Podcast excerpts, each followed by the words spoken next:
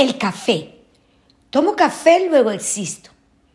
Esa combinación deliciosa de aroma y sabor que nos da energía, acompaña y provoca nuestras conversaciones se ha venido expandiendo por el planeta a través de los siglos. Parece que las tribus africanas conocían el café desde la antigüedad. Molían los granos y elaboraban una pasta para alimentar a los animales y aumentar las fuerzas de los guerreros.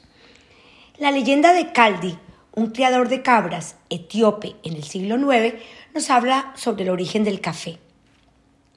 Un día Caldi observó el efecto tonificante de los frutos rojos de un arbusto que las cabras consumían en los montes. Y después de comprobarlo él mismo, llevó unas muestras de hojas y frutos a un monasterio. Los monjes, por curiosidad, las pusieron a cocinar, pero esa bebida sabía muy mal y la arrojaron al fuego. Los granos del fondo que se quemaban desprendían un aroma magnífico, por lo que los monjes decidieron preparar la bebida con los granos tostados.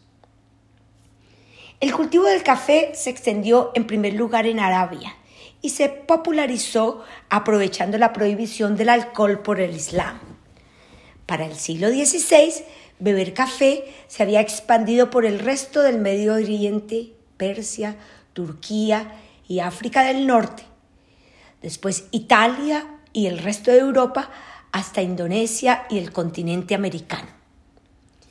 La primera cafetería se inauguró en 1475 en Constantinopla y se convirtió en una cuna donde se reunían los intelectuales, filósofos, poetas y letrados, y quizás por eso hoy decimos que una taza de café está llena de ideas.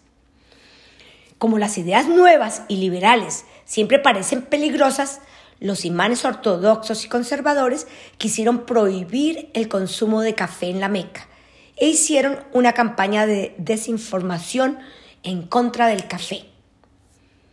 El cierre de las cafeterías causó rebeliones, lo que incitó al gobernador de Egipto a cancelar la prohibición. Y así el consumo de café pudo proseguir con su desarrollo. Hoy proliferan miles de millones de cafetines en el mundo y muchos despertamos cada mañana añorando ese abrazo atrapado en una taza.